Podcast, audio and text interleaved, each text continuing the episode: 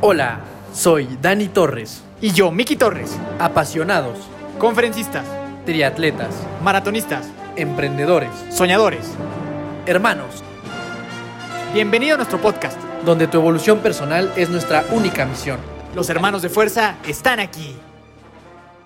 Hola, hola familia de Fuerza, ¿cómo están? Esperen que estén muy bien disfrutando de esta segunda temporada de Hermanos de Fuerza. Hoy tenemos el super proyecto ansiado del que ya les veníamos platicando cuando nos despedimos y cuando reiniciamos esta temporada con nuestro hermano y familia ya prácticamente Ismael Hernández. Eh, pero bueno, mi nombre es Dani Torres, Daniel Torres, ahorita les, les platicaremos un poquito de qué va a tratar. Miki, por favor, saluda a toda nuestra banda una vez más. Mi querida eh, familia de fuerza, como siempre, un honor y una bendición estar con todos ustedes. Eh, Súper emocionado, la verdad, de iniciar este nuevo proyecto, esta nueva sección en, en- su podcast favorito, eh, con una persona que, admiramos un montón y que nos da un montón de gusto que esté de nuevo aquí con nosotros. De verdad que para nosotros es una súper, súper, súper honor tenerte por acá de nuevo, mi hermano. Y gracias por, por sumarte tanto a este proyecto Hermanos de Fuerza. Eh, es tu super casa y ahora pues compartida con esta nueva sección eh, llamada Después del Sueño, que fue una iniciativa que tuvimos gracias a ti. Entonces, gracias de verdad por habernos considerado en parte de esto y seguro será el inicio de un proyecto súper exitoso. Gracias a todos por escucharnos, por apoyarnos. Los amamos con el alma. Bienvenido, mi estimado Ismael, ¿cómo estás? Muy bien, muchísimas gracias por la invitación, por abrirme otra vez eh, las puertas de, de- de su casa, no, de su podcast.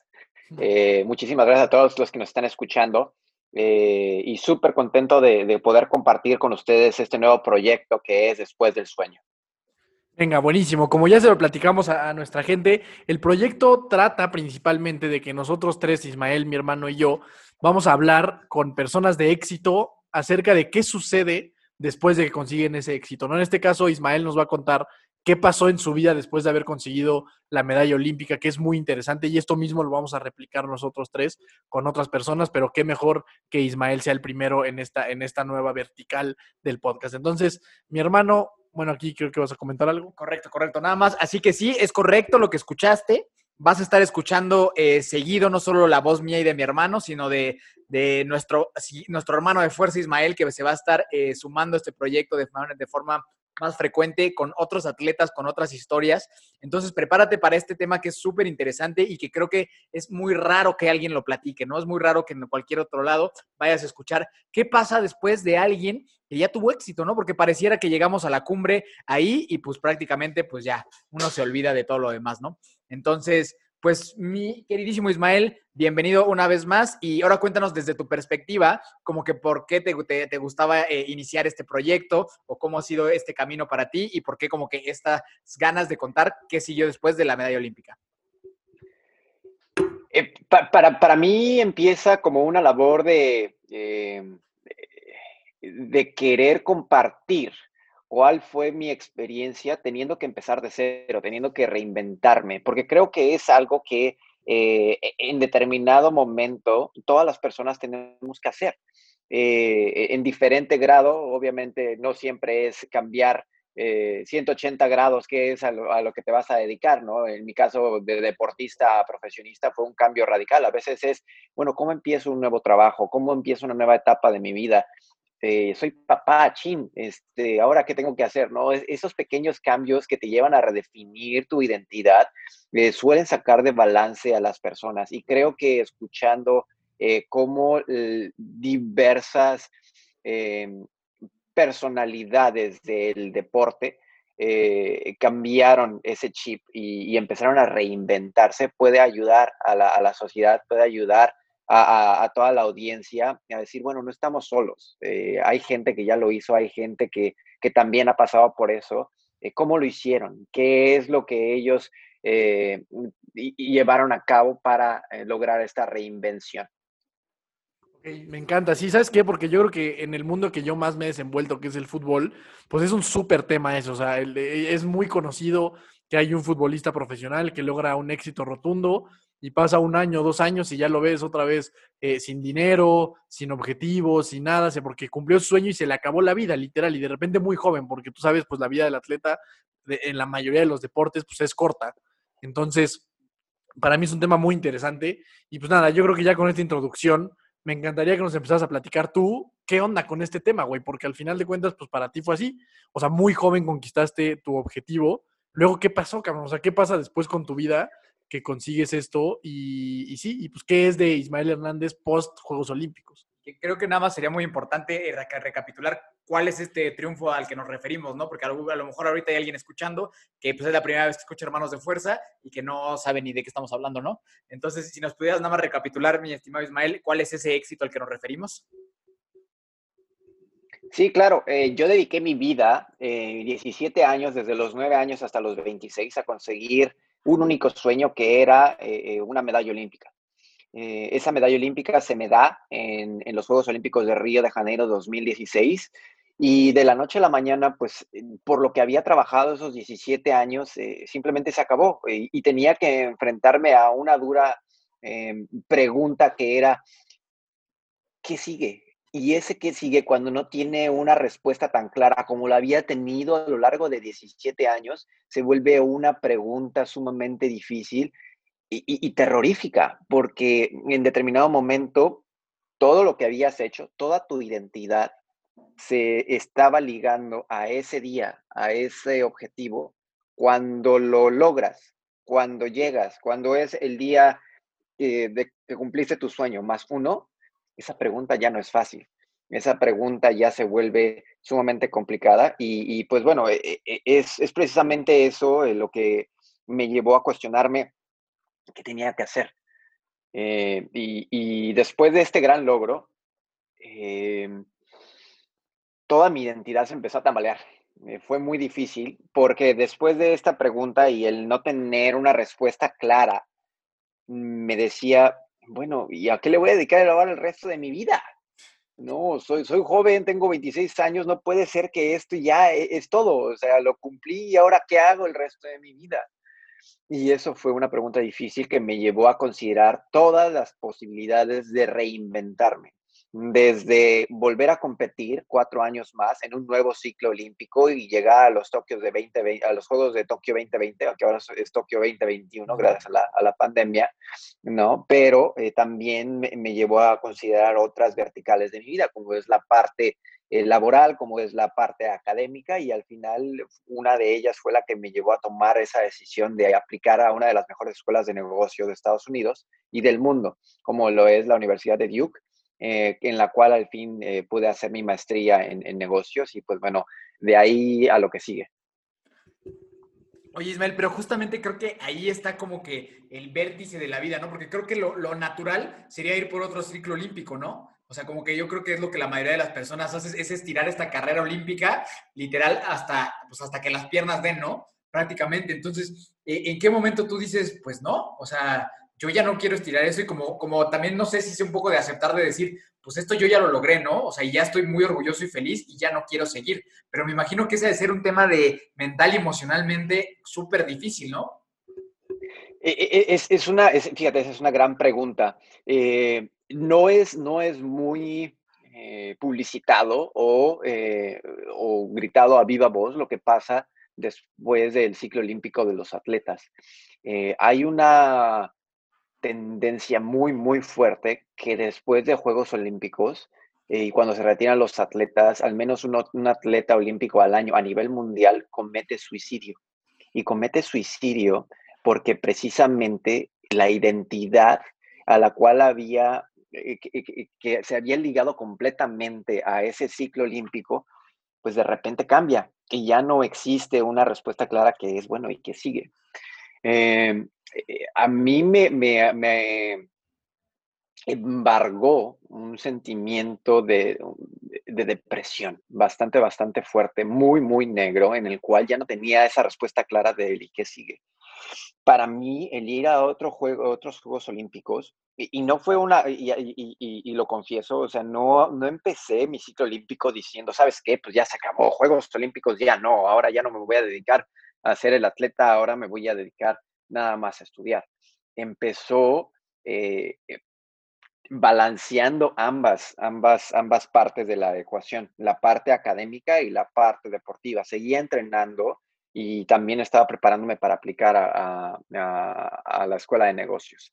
Eh, seguía entrenando y estaba estudiando mi MBA en Duke. Entonces, en ningún momento me despegué completamente de esa idea de querer ser eh, el, deportista. Sin embargo, pues empecé como que a transferir eh, mi tiempo en la parte académica y ahora sí como, como el, el viejo dicho de, de, las abuelitas, ¿no? No pongas todos tus huevos en una sola canasta.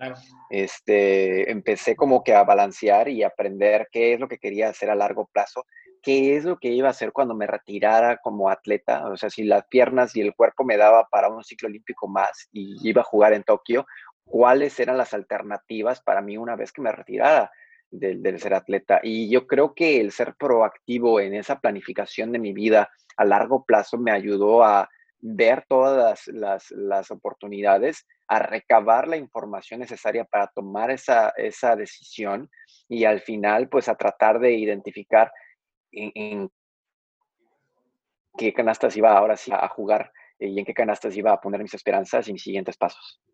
Oye, Ismael, está súper interesante porque, ¿sabes qué? Yo creo que eso, y es algo que se le conoce, o así yo lo he escuchado, como el, síndrome del, del, atleta olímpico, del medallista olímpico, que es justo lo que dices, que es cuando alguien llega a su casa con la medalla de oro, de plata, de bronce, y dice, puta, bueno, ¿y ahora qué, y ahora qué hago, cabrón? O sea, toda mi vida, desde ser un niño, se la dediqué a esta medalla, a conseguir este objetivo y ya lo tengo. Entonces, ahora, ¿quién soy yo? O sea, ¿cuál es mi verdadera identidad? Yo era el atleta olímpico y ahora ya lo soy y pues ya terminó. Entonces, ¿ahora qué hago de mi vida? Entonces, en tu caso, ¿en qué momento? Porque ahorita nos comentabas que todavía acabando Juegos Olímpicos y demás, en tus planes sí existía todavía la posibilidad de continuar siendo este, pues, un atleta de alto rendimiento del pentatlón moderno.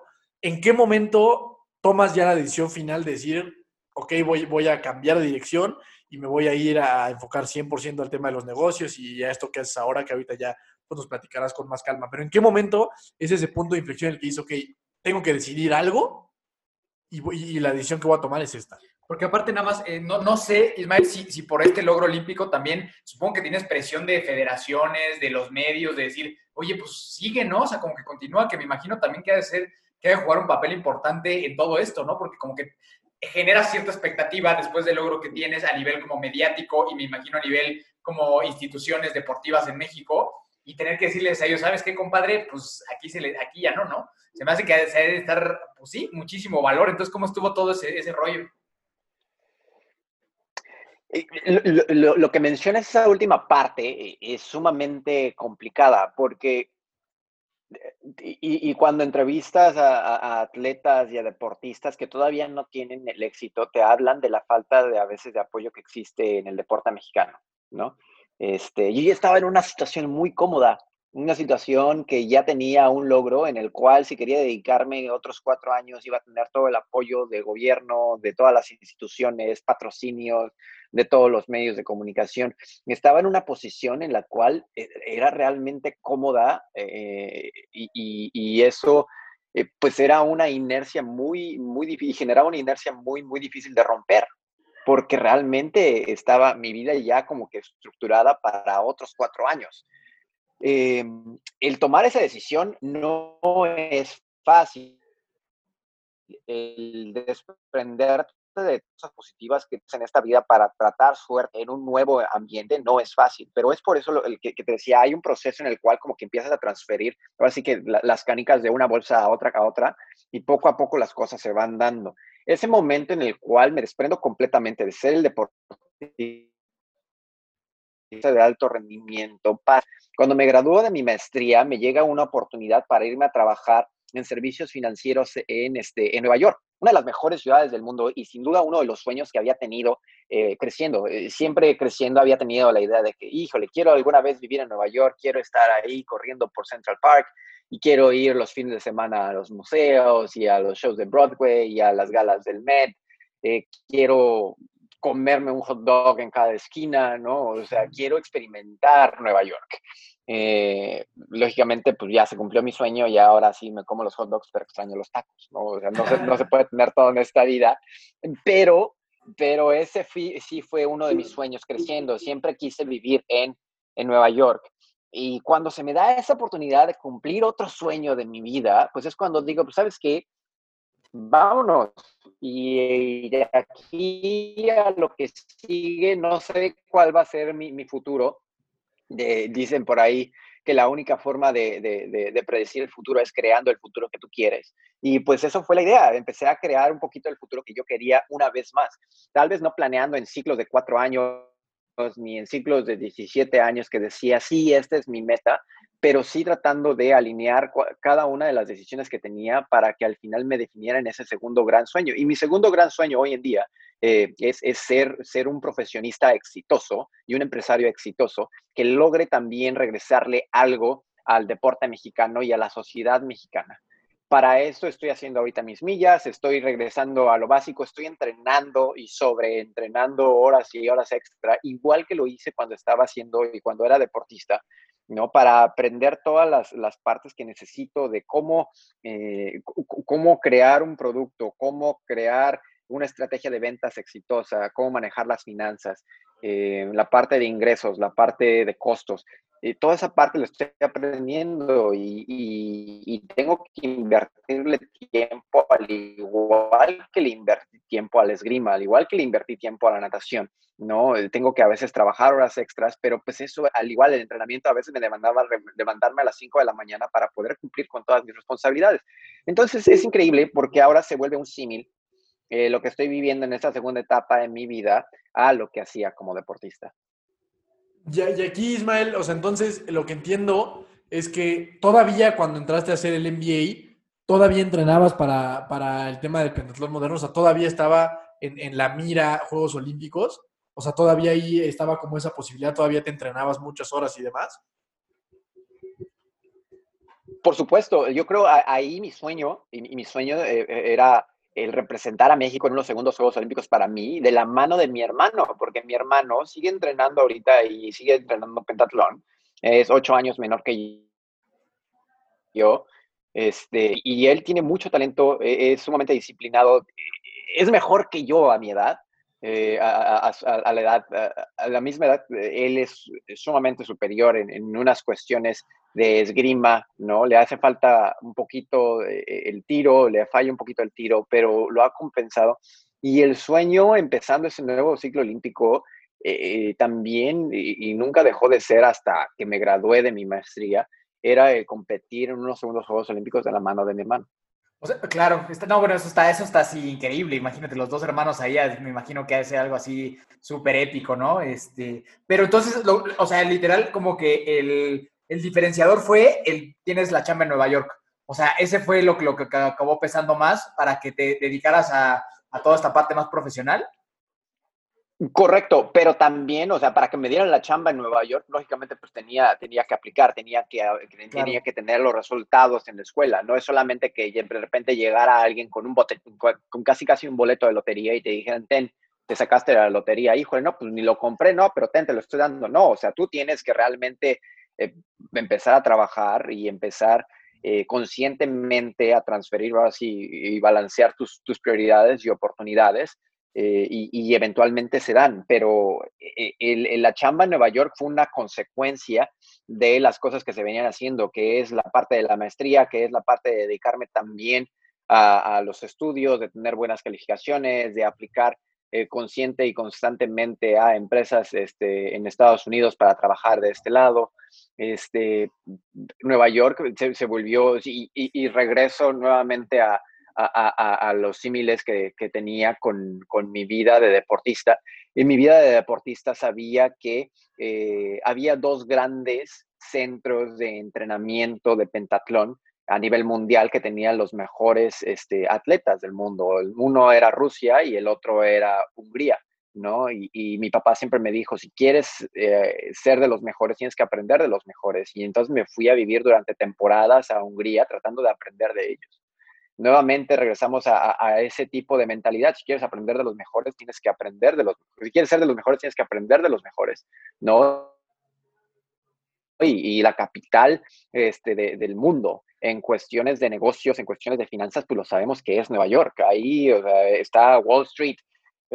Todo mundo que, que, que, que, quiere hacerla en finanzas eh, es, es casi casi la meca para todos los financieros, la parte de Wall Street, ¿no? Entonces, pues para, para ser de los mejores tienes que aprender de los mejores. Se volvió ese mantra que me llevó a, a, visualizar, bueno, cuáles son mis siguientes pasos Nueva York es una de mis siguientes ambiciones. Hay que hacer que las cosas pasen y eventualmente se dieran. Ok, súper. Entonces, vamos a recapitular un poquito. Termina Juegos Olímpicos, consigues el objetivo. Viene, me imagino que un año, no sé si complicado ese tema que nos comentabas, un poquito de depresión y demás. No sé cuánto tiempo después entras a este, este NBA en Estados Unidos y luego viene Nueva York, ¿cierto? Y luego, ¿qué, qué, qué, show? Luego, ¿qué, qué pasa con, con tu vida después de eso? porque nada más, perdón, antes de que te arranques, o sea, yo creo que aparte del, tiempo dedicado, pues el pentatlón es tu pasión más grande, ¿no? Y haz de cuenta que, pues no sé, si tú hubieras sido solo corredor profesional, pues bueno, te puedes seguir sabiendo a correr, ¿no? Pero a practicar las cinco disciplinas, pues no es como que, ah, pues el fin de semana voy a echar una cascarita de pentatlón. Pues no, no, o sea, como que sea como si fueras futbolista, pues el fin de semana te vas a echar ahí una cascarita y ya no, pero en tu caso, el dejar de ser deporte de alto rendimiento significa renunciar también a esta parte que no solo era como que tu chamba y a lo que te dedicaste, sino supongo que también algo que amabas, ¿no? Las cinco disciplinas, pues es como que no, no solo colgar los tenis, ¿no? Los tenis, este, el asiento del caballo, los gogles, la pistola, o sea, la espada es todo, ¿no? Y que es algo que sí no puedes ir así como, ah, en fin de semana, pues me voy a echar yo mi pentatlón recreativo. Bueno, eso también te quería preguntar, ni siquiera sé si eso exista. Así como que si a mí me gusta el pentatlón, no sé si yo podría inscribirme a una carrera de pentatlón mañana, ¿no? O sea, no creo. Entonces, ¿cómo, cómo es eso? Porque me imagino que esa parte también ha de ser, eh, independientemente de la parte profesional, como la parte personal, ha de ser, no manches, está, está cañón colgar todo eso que pues amo tanto, ¿no? No, no he agarrado una, espada desde Río de Janeiro. Eh, bueno, no, miento. Eh, después de, Río de Janeiro entrené todavía parte del 2017, en lo cual, hasta el momento en el cual me, vine a vivir aquí a Estados Unidos para mi maestría, que fue en el verano del 2017. Este, ahí todavía estuve entrenando, pero desde, desde ese momento en el cual me vine a vivir aquí a Estados Unidos, me he agarrado una espada. Eh, solamente una vez eh, he montado un caballo desde que me vine a vivir aquí a Estados Unidos. Corro todos los días, nado de vez en cuando, eh, no he tirado, ¿no? Entonces, pues acabaron desde el 2017 para acá tres disciplinas que habían formado parte fundamental de mi vida. Lo que no se acabó fueron, por ejemplo, herramientas que aprendí a través de cada uno de esos deportes. La parte del tiro te enseña, por ejemplo, a enfocarte, a tener claridad en el objetivo qué es lo que quieres lograr y cómo vas a jalar el gatillo para que esas cosas pasen. Y entonces tiene los símiles, por ejemplo, ahí en la vida. La parte del caballo, nosotros nunca montamos nuestro caballo. Eh, para los que no sepan, en el pentatlón moderno, el salto ecuestre nos dan 15 minutos antes eh, de la competencia para conocer al caballo que nos toca, ni siquiera lo que lo escogemos nosotros, nos toca por sorteo. Y es lo más cercano que tenemos en cualquier tipo de deporte a una cita ciegas en el cual tienes 15 minutos para probar suerte y saber qué te va a tocar. Em, entonces, pues tienes que estar lo mejor preparado y a veces te toca bailar con la más fea y entonces ahí las cosas no pasan. Em, y la parte de la equitación te enseña a adaptarte al cambio, ¿no? Y ese tipo de cosas, pues sabemos que pasan en el ambiente laboral, sí o sí. Eh, el día de mañana me pueden decir, ¿sabes qué? El objetivo que teníamos del año cambia completamente, ese es el nuevo objetivo y pues ni modo, hay que afrontar los golpes y, a veces nos toca bailar con la, con la más fea, pero pues a veces nos toca la suerte, no sabemos, hay que adaptarnos. Hay que pensar en lo mejor, pero planear para lo peor. Y la parte de esgrima, pues la parte de esgrima siempre me enseñó a ser un poquito como que un estratega en, cuestiones de, de mi vida qué es lo que tengo que hacer para lograr los, los mayores puntos y pues eso al final se, se, refleja en una gran victoria, ¿no? Este, y es algo que sigo logrando toda mi vida. No, no he hecho de por esos tres deportes, pero sí eh, actúo constantemente en los aprendizajes que tuve a través de esos deportes. Eh, recapitulando, después de, del 2019, después del, o sea, termino ciclo olímpico del 2016. Eso fue, en agosto. Regreso y estuve un mes con toda la adrenalina y toda la felicidad que involucra el ser un medallista olímpico, que es que te inviten a todos los shows, que te inviten a desfiles, que te inviten a, noticieros, que te hagan entrevistas. Eh, después de ese mes de, parafernalia y de increíble em, felicidad. Eh, pasa lo que te digo que es un mes de depresión constante que era, bueno, ¿y ahora qué hago? Ya lo logré, ¿ahora qué hago? Y es en octubre cuando empiezo a tomar mis clases para el, el GMAT, el, examen de admisión para las escuelas de, de negocios en Estados Unidos. De octubre a diciembre estuve eh, preparando el examen de admisión. Es un examen de admisión sumamente demandante que la mayoría de las personas les tomaba eh, tres a seis meses, dependiendo si estaban trabajando, mm, en prepararse. Yo me tuve que afletar dos, dos meses intensivos, estudiando ocho o diez horas al día para lograr preparar ese examen. Eh, llega diciembre, preparo la admisión, escribo las admisiones, eh, las mando a, las mejores universidades de Estados Unidos y me aceptan en Duke, en Carolina del Norte. Eh, me notifican en enero y entonces de enero a julio, que es cuando me vengo a vivir, eh, seguía entrenando, lógicamente, porque te digo, empecé ese ciclo olímpico pensando, pues bueno, igual y hago la maestría, me aviento los Juegos Olímpicos, me gradué en 2019, me aviento los Juegos Olímpicos del 2020, terminando 2020, pues ya ocupo mi maestría, ahora me pongo a chambear. No, esa fue la idea con la cual empecé. Eh, y los tiempos se alineaban perfecto. Dije, bueno, termino 2019, Juegos Olímpicos 2020 va.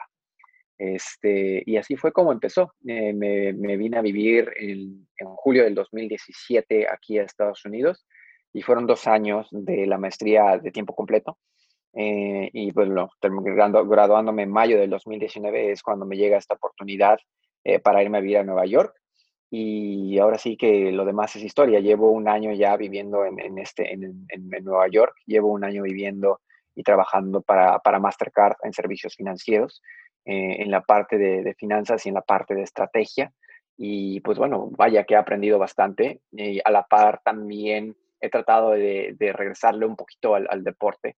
Eh, hablo constantemente con, con, con niños, con jóvenes que tienen dudas sobre cómo afrontar la parte del deporte y combinarla con la parte académica. Siento que es un tema sumamente complicado y, pues bueno, trato de, orientarlos y de que tomen decisiones informadas. Eh, actualmente eh, también este, tengo otros, otros proyectos, este, pero pues yo creo que ahorita mi mente está enfocada en eh, tratar de aprender, seguir entrenando, seguir creciendo y generar valor. Buenísimo. Oye, Ismael, me mencionaste algo que me parece muy, muy cabrón. Y es el tema este de que, o sea, e, e, este, este tramo de, tiempo en el que regresas como un campeón olímpico y entonces la gente te ama y te admira y la fama y todo esto. no es aquí, porque a mí me hace muy impresionante porque eso pasa, le pasa a la gente que consigue cosas como tú, pero dura un tiempo. O sea, pasa, pasa un mes, dos meses, cuatro, cinco, seis, un año y como que como que esta parte tan efusiva de recibir a los campeones olímpicos empieza a desaparecer. Hasta al principio, pues imagino, obviamente te recibió Peña Nieto en ese caso. O sea, es, es, como una, es algo muy grande, pero que poco a poco yo creo que se empieza a desvanecer. O sea, yo que te pasó a ti, a Misael, que ganó esa vez el tema de, en, el box. O sea, ¿cómo lidias con una fama tan grande, de, pero, pero de cierta manera efímera? Es una fama tan grande de un momento y que luego empieza como a desvanecerse un poco. O sea, cuando la recibiste, ¿sientes que perdiste ahí un poquito de humildad o sientes que siempre estuviste como aterrizado? Esa sería la primera pregunta. Y la segunda, ¿qué pasa cuando empiezas a darte cuenta que, pues como que, como que ya no te empiezan a invitar a todas partes, como cuando llegaste, que pues Peña Nieto ya no te habla así como cuando llegaste? O sea, ¿qué pasa con... No era tu compa. que, verdaderamente Peña Nieto no era tu cuate. Exacto. O sea, ¿qué, qué, pasa, ¿qué pasa con todo eso?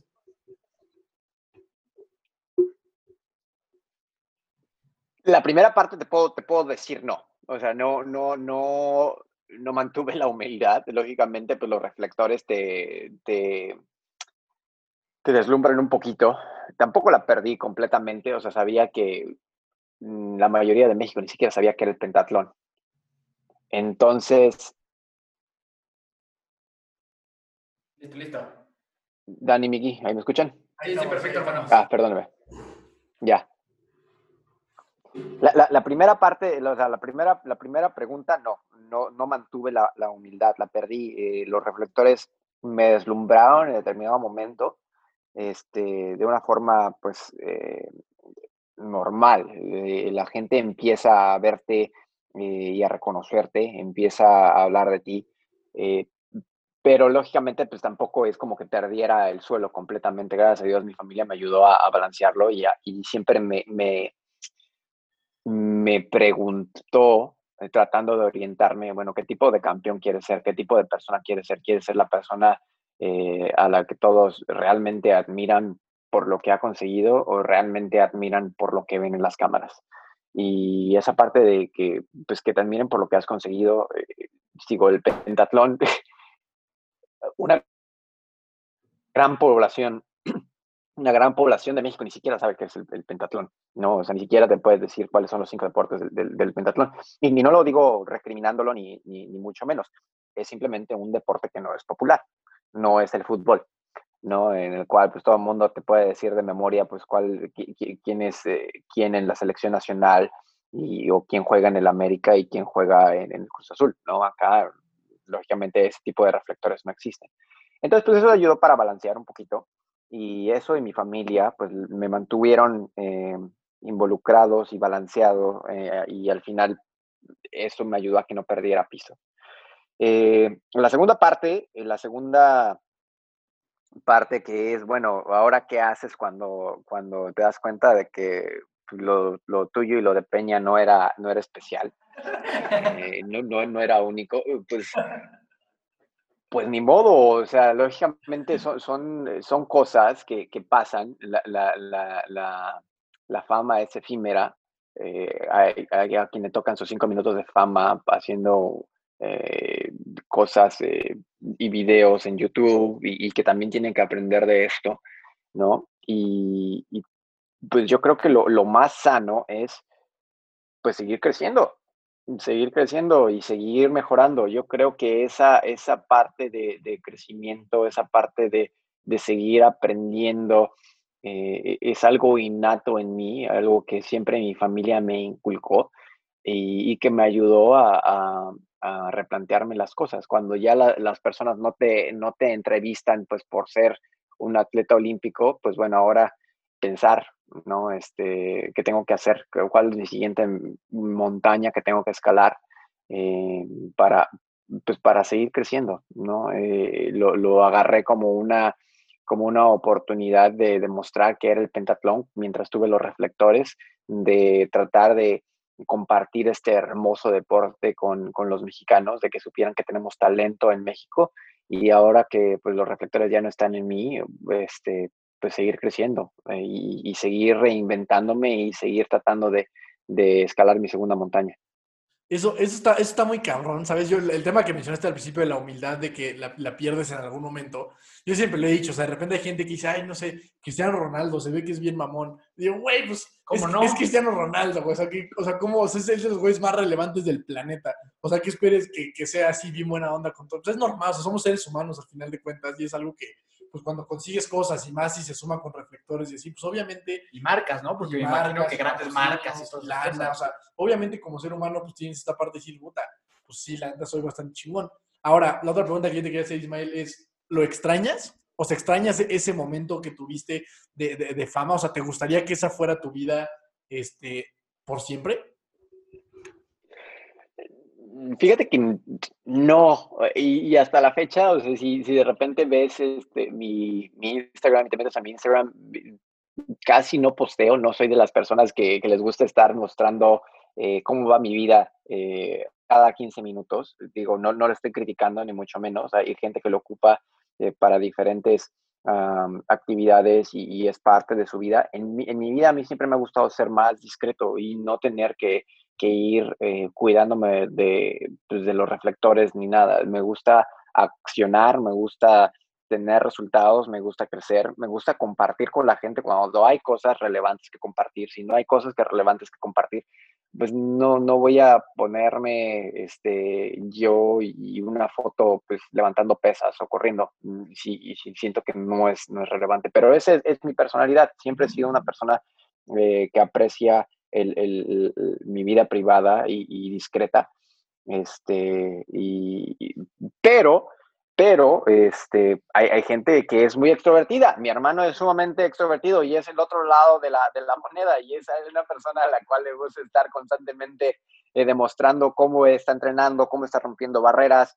Eh, para mí siempre como que esta idea del secretismo y, yo creo que eso va de, eh, la mano con, mi personalidad y también con el deporte. La idea del secretismo y de que nadie sabe, por ejemplo, qué estás haciendo para triunfar, para ser mejor, para ganarle a los rusos, para ganarle a los húngaros, esa estrategia siempre me gustó. Y eso era así como de, ellos no saben que estoy planeando para ganarles, ¿no? Y, cuando pasan, pues todos se preguntan, oh, ¿qué pasó? La medalla sorpresa. Pero realmente pues, no es que sea sorpresa, es simplemente pues nunca, nunca hiciste público lo que ellos creían eh, que iba a pasar. Claro, claro, está, está, está, increíble y ahorita que mencionas todo esto, se me ocurre esta propuesta para ustedes dos. Un día deberíamos de grabar con tu carnal también y así ser, y así ser los cuatro. Creo que se pondría muy bueno el cotorreo, ¿cómo ves? Sí, sí, sí, sí, lo, lo, invitamos. Eh, eh, él es, él es eh, completamente, no completamente, tenemos los mismos valores y los mismos aprendizajes y educación de, de mi casa, su casa. pero este, él es más, más extrovertido, mucho más impulsivo. Yo me tomo mucho tiempo antes de tomar una decisión porque quiero tener información casi completa eh, para tomar la mejor decisión. Mi hermano es sumamente impulsivo. Mi hermano es de que, pues, extraño a mi novia, hoy me voy a subir a un avión a Guadalajara y la voy a ver. Para mí es de, híjole, ¿este fin de semana funciona o mejor el siguiente? A ver, ¿qué tengo que hacer? ¿No? Entonces, digo, cositas así son las que hacen la diferencia, pero eh, estaría, estaría muy, muy padre ese programa.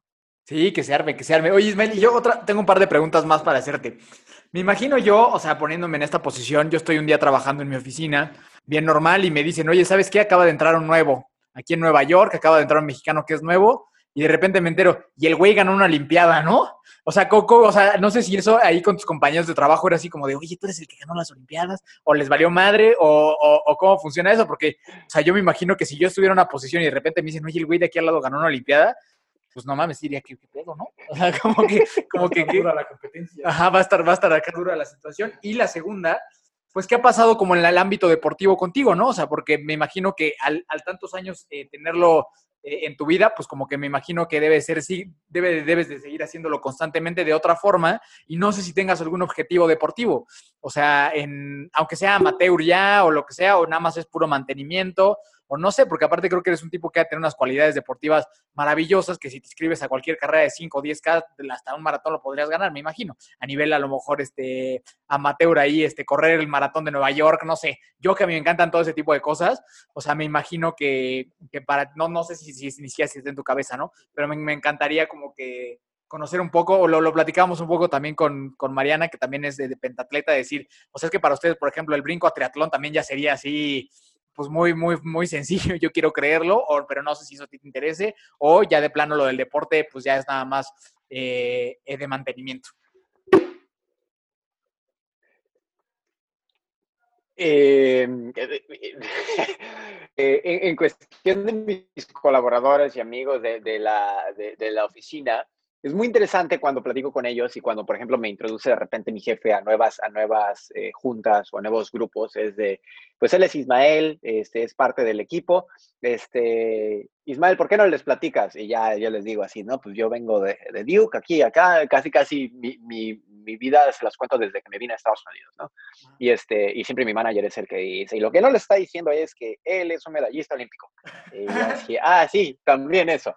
Este, y la idea de todo eso, y no, no, es, no, es porque, no es porque no esté orgulloso, no es porque, este, eh, eh, no me guste platicar de ello. Es al contrario, parte de lo que les digo de mi personalidad. Me gusta ser una persona sumamente discreta y que la evalúen con base en los resultados y las acciones que estoy teniendo hoy en día. No quiero que vayan con una, em, con una idea preconcebida de quién soy o, de que, ah, pues esta persona porque puede jugar para los dos lados, ¿sabes? O sea, puede jugar para el lado de que pues esta persona no tiene ni idea de qué es lo que está haciendo aquí, o sea, no tiene un este, un, este, un pasado tan largo como yo en servicios financieros, ¿no? Hay personas que tienen 7, 10 años de experiencia en, esta empresa este, y que pues se la saben de todas, todas.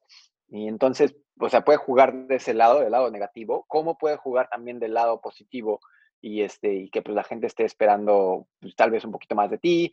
Y, eh, entonces, e, e, es, ese tipo de, ideas, eh, como que las trato de, minimizar en cuestión de, eh, pues no quiero que la gente se vaya con una idea preconcebida de, alguien que, sí soy, pero, o, tal vez no soy, pero prefiero que ellos lo evalúen y que me evalúen con base en mis resultados y en lo que tengo para aportarle a la, empresa, ¿no? Entonces, la primera parte. Siempre, siempre, siempre, siempre es este, interesante también platicar este, y, que te pregunten sobre esa parte, pues porque es un pasado no tradicional y es un pasado que no todas las personas tienen y que pues tengo el, gusto y casi casi el lujo de, poder compartirlo con, mis amigos y es algo que me gusta platicar, pero lo hago, te digo, con, con esa idea de que no, la gente, no me gusta que la gente tenga ideas preconcebidas de quién soy. La segunda parte, que es este, ¿qué hago en el deporte hoy en día? Pues hoy en día, te digo, nuevamente me, este, regresé a, un cuadro, casi casi el, cuadro inicial de Serpientes y Escaleras, que es, pues, ahora tienes que volver a subir, ¿no? Este, y mi enfoque ahorita está en desarrollar todas las habilidades que necesito para ser un buen profesionista, un buen emprendedor, un buen hombre de negocios. Eh, y estoy aprendiendo y ese es mi foco. Eh, realmente el deporte lo extraño y lo extraño como no tienen una idea, tanto así que me, me, y he pensado y me he propuesto diferentes ideas sobre cómo regresar al deporte. Eh, una de ellas, un gran amigo, este, un gran amigo mío, me dijo, pues, este, pues ya sabes hacer la parte del tiro carrera, que es corres y tiras, ¿no? Pues ahora empieza a tomar clases de esquí, te vas a esquiar, este, y haces el cross country, de invierno, clasificas a Juegos Olímpicos de invierno y ahora sí va a ser el, mexicano que participó, el único mexicano que ha participado en dos Juegos Olímpicos de invierno y de verano y medallista olímpico, y, ¿no? y te avientas el cross country. Y ah, es una buena idea. Este, digo, em, em, empezando porque no tengo ni, ni la menor idea de cómo ponerme los esquís, ¿no? O sea, lógicamente hasta ese nivel de, de novatez llego. Eh, pero pues e, es una idea que, pues, se me hace interesante. Ya veremos si, si, se ejecuta o no. Ya los mantendremos informados, ya los, los medios de comunicación sabrán. Este, la otra parte es este, un Ironman, ¿no? El Ironman, eso también es un reto que, que me encanta.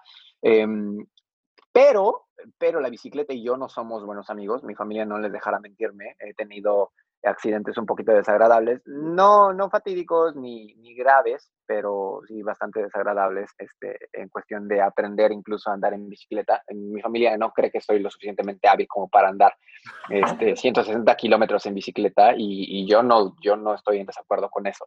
Este, entonces, pues sería como que jugarle eh, mucho a, al valiente y ver qué pasa. Entonces, no sé, ya veremos. Eh, cuestiones de maratones, Fíjate que también me interesa mucho la parte de, aguantar y de aventarme el de Nueva York. Este, tengo que ver cómo lo hago el siguiente año. Este año, pues lógicamente, eh, yo no sé si se canceló o qué va a pasar con lo de la pandemia, pero el siguiente año yo, yo quiero correrlo. Y trato de correr todas las mañanas, todas las mañanas trato de correr, trato de mantener mis, mis cinco kilómetros. Todas las mañanas me aviento cinco kilómetros religiosamente y trato de mantenerlo este, lo más cerca a los 18 minutos. Eh, entonces, pues sí, es, lo que trato de hacer para mantenerme en forma y para eh, mantener como que esa idea de, una, de un objetivo que quiero tener. No mames, 5 kilómetros de mantenimiento a, 18, 18 minutos. sí, sí, sí. sí, sí, sí. Este, ¿qué te iba a decir, güey? Eso, eso, el, el, el objetivo del, de los Juegos Olímpicos de invierno está chingón, ¿eh? Eso estaría bueno. O sea, hacer los dos, o sea, haber participado en verano e invierno estaría muy bueno la neta. Y lo del Ironman, ¿qué decir? O sea, mira, yo, yo aquí ya tengo dos propuestas. El, el episodio de Hermanos de Fuerza con, con, los hermanos de Fuerza Hernández. Esa es mi primera propuesta. Y mi segunda propuesta es el día que el buen Ismael se, eh, se inscribe en Ironman, nosotros dos nos inscribimos al mismo. Uf. ¿Cómo ves? ¿Cómo ves? El día que tú vamos a ir a este Ironman, nosotros dos nos inscribimos al mismo. Al que sea. Al que tú digas. Va. Ya, Ya no, está, ya no ya estamos está. aquí comprometiendo con todo. Este, ya tenemos dos compromisos importantes, más el que ya tuvimos de nuestra exitosa plática Si ahí. corres el de Nueva York también, vamos a Nueva York. Y al maratón también, sí, a lo, a lo que sea, digo, igual y no, no te vamos a seguir el ritmo chance, pero ahí hacemos, ya que, ya que terminaste de desayunar. hacemos, hacemos esfuerzo. Este, pues Ismael, está, está tu madre. Yo algo que, que te quería compartir, yo creo que lo sabes, es justamente todo lo que dices, es algo que yo admiro mucho de ti. Este tema de mantenerte centrado como persona, esa parte de la discreción. Yo creo que México, o sea, que como país a veces nos equivocamos en dar el reflector a personas equivocadas. O sea, a mí me impresiona mucho cómo estamos haciendo famosos a TikTokers y YouTubers que hacen puras tonterías o puros bailecitos o cosas que verdaderamente no agregan valor. Y la verdad es que yo, cuando te estaba buscando para hacerte la primera invitación eh, al podcast y cuando llegué a tu perfil dije, puta, ¿por qué? O sea, lo que dices, ¿no? O sea, muy pocas fotos, como que muy poca actividad. Yo decía, no es posible que, a las personas que verdaderamente tienen un mensaje que compartir, no, no les estemos poniendo la atención necesaria, pero ahora me doy cuenta también que tú no la has buscado, o sea, que la verdad es algo que a ti no te, pues no, no, no, no te mueve tanto el tema de, de la atención y los reflectores, es algo que yo admiro mucho porque con lo que has conseguido podrías tener esos reflectores eh, mucho más, mucho más tiempo y mucho más encima de ti, ¿no? Entonces, pues de mi parte, no, no sé si tú quisieras compartir eh, algo más acerca de este, de esta, una última reflexión con relación a cómo fue tu vida después de conseguir el objetivo, o sea, como un poquito de decirle a las personas que hay algo más después de conseguir su objetivo. Eh, algo, algo que a mí, que, que, yo creo que es muy interesante y que yo lo vivo en el mundo de los negocios, en el mundo del emprendimiento, y que le sucede a muchos fundadores de empresas, que es algo parecido, es desarrollan un negocio muy exitoso por muchos años y luego tienen un exit que al, llega alguien y se las compra, ¿no? O sea, no sé, llega Google y les compra su empresa, que es como, como el éxito más de los más grandes que puede tener un emprendedor, pero sucede lo mismo, se los compran, se hacen millonarios y llega el otro día, se levantan y dicen, puta, pues ¿y ahora qué hago, güey? O sea, ya, ya soy rico, hice todo por años y ahora, pero ya no tengo esto que era mi objetivo y esto que era lo que yo anhelaba y cuidaba tanto. Entonces, creo que sería importante que tú les pudieras compartir a la gente algo acerca de eso, de, de cómo poder tú eh, eh, medirte y evaluarte como una persona más allá del objetivo que te propongas. No sé si me explico. Y algo así que le pudieras decir a, a la gente ya para, para cerrar el, el, capítulo. Para cerrar el capítulo, yo creo que les voy a, les voy a dejar eh, mi herramienta, mi arma secreta eh, para, para ese tipo de, de situaciones. El, ser humano, el ser humano tiende a mucho en, en, en la inmediatez, eh, en, en, qué es lo que tenemos el día de hoy, en quién somos el día de hoy. Para mí me ayuda mucho pensar en el final. Al final de mi vida, cuando alguien esté haciendo casi casi el epílogo, ¿no? O, imagínense que, es, que, su vida es un libro y alguien se va a estar el epílogo. ¿Qué es lo que va a decir ese epílogo?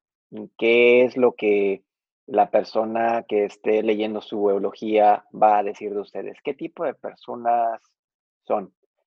Son las personas que pues, se volvieron millonarias porque hicieron un éxito y, fueron exitosos emprendedores, emprendedores a los 25, a los 30 años, a los 40 años y después no supieron qué hacer de su vida, eh, no supieron cómo regresar el valor a la sociedad, eh, no supieron darle la importancia que merecía su familia, no supieron seguir luchando por sus sueños, eh, qué tipo de persona eh, quieren ser. Y no estoy en ningún momento criticando a las personas que, eligen quedarse en el deporte y ser deportistas, ¿no? Vemos casos exitosísimos, como lo es la, la grandísima María del Rosario Espinosa, como lo es Germán Sánchez, ¿no? Este, tampoco estoy criticando a la gente que pues se toma tiempo, dos años, tres años, para saber qué es lo que quieren hacer de su vida, ni mucho menos. Pero yo creo que pensar en, el, en qué es lo que quieres que diga ese último capítulo de su vida, de tu vida, a mí me ayudó mucho a mí me ayudó mucho a, conocerme mejor, a saber qué tipo de persona quiero ser, a saber incluso mis fortalezas. Y una de mis fortalezas es que soy una persona sumamente curiosa y que le gusta estar aprendiendo cosas nuevas constantemente, que le gusta estar involucrada en 5, en 20 cosas a la vez, que nunca está quieta, que es ambiciosa, ¿no? Y entonces cuando piensas en qué es lo que quieres que esas personas digan o cuál es el epílogo de tu libro, pues te conoces mejor y entonces empiezas a ejecutar sobre tus eh, habilidades, sobre tus cualidades y, puedes proseguir con el siguiente capítulo. A veces el siguiente capítulo no es, no es tan claro, ¿sabes? O sea, si, si eres un emprendedor exitoso y te saliste y tuviste eh, la fortuna de, que te lo compraron Google y que ahora ya es millonario, a veces el siguiente capítulo no, no, es, no es tan claro. Y es válido tomarse tiempo para pensar qué es lo que quieres, ¿no? Eh, una de las cosas que aprendí de mí también en, este, en esta transición es que disfruto el, regresarle algo a la comunidad. Y a veces el regresarle algo a la comunidad no tiene que ser de forma, eh, de, forma material, de forma eh, financiera. A veces el regresarle algo a la comunidad basta con escuchar a las personas, con realmente estar interesado en conocerlas, con realmente eh, involucrarte en tu comunidad. Y creo que también eso también añade valor a la vida. Entonces, pues e, esa, esa fue mi, mi, arma secreta. Sigo ejecutando con esa mentalidad, sigo actuando eh, con base en esa herramienta y pues lo que sigue. Y lo que sigue son las siguientes montañas, grandes éxitos, eh, pero sobre todo disfrutar la vida, disfrutar la vida porque pues no se disfruta, pues ¿qué nos queda? Me parece que es la mejor forma de cerrar, disfrutando la vida y, reinventándonos, pues hasta que llegue ese día en el que pues ya la reinvención pasará a un plano no terrenal, ¿no? Entonces, eh, está increíble. Muchas gracias, Ismael, otra vez por, por esta, esta, este momento tan, tan padre y esta nueva sección que estaremos iniciando, que esto es, eh, Ismael es el primer invitado aquí, pero a partir de ahora él se, vuelve parte de oficial, co-host de, Hermanos de Fuerza, para eh, continuar justamente es conociendo las historias de muchos más atletas y personas que a lo mejor, como dicen, ¿no? A lo mejor nosotros encontramos un emprendedor que ya tuvo su éxito y qué pasó con él, ¿no? O sea, podemos encontrar, eh, yo creo que muchas personas en, en, este punto de la vida. Entonces, pues muchas, muchas gracias. No sé si tú quieres agregar algo más, mi querido Dani, o dar las despedidas. No, pues nada, igual agradecerte, hermano, como siempre. Eh, la verdad es que, como te lo dije, ha sido bien padre que que con esa primera entrevista que tuvimos hayamos ya desarrollado diferentes cosas. La verdad es algo que me da muchísimo gusto. A mí me llena mucho llenarme de, relaciones como la tuya y me hace eso muy feliz.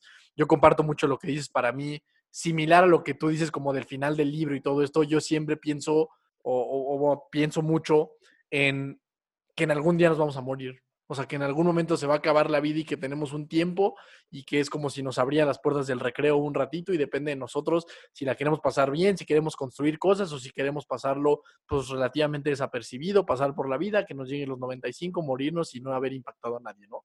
Eso yo lo pienso mucho y creo que, que se compagina muy bien con lo que dice. Entonces, pues mil gracias, hermano. Mi nombre es Daniel Torres, Dani Torres, ya me conocen y pues nada, bienvenidos a esta nueva, este, este nueva vertical de Hermanos de Fuerza con Ismael Hernández, que seguramente les va a gustar mucho, hermano. Pues no si te quieras despedir de la familia que ya te va a estar escuchando un poco más seguido. Cuídense mucho, les deseo lo mejor y bienvenidos a esta nueva temporada. Esperemos que, les guste, que lo disfruten y que cada, cada episodio se lleven algo, algo y que lo empiecen a ejecutar en sus vidas. Cuídense mucho y un fuerte abrazo. Muchísimas gracias, mi querido Ismael. ¿En dónde te dan lata en Instagram? A pesar de que no, de que no quieras y quieras ser discreto, te vamos a mandar a que te den lata. eh, Ismael.m.hernández, este, ese es mi, mi, página de Instagram y pues sí, eh, si quieren seguirme, digo, no, no subo eh, muchas cosas, no subo nada, pero de vez en cuando subo cosas buenas, entonces, este, pues sí, síganme. Ahí, pueden seguir al, buen Ismael y le pueden empezar a dar lata. Por favor, empiecen a decir para cuándo el Ironman. Mándenle, empiecen a decir eso porque ya saben los compromisos que tenemos acá.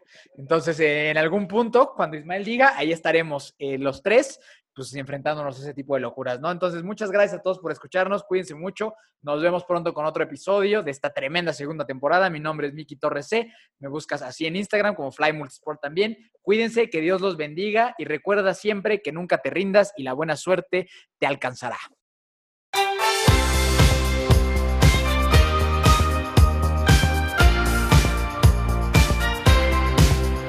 na na na na na na na 六。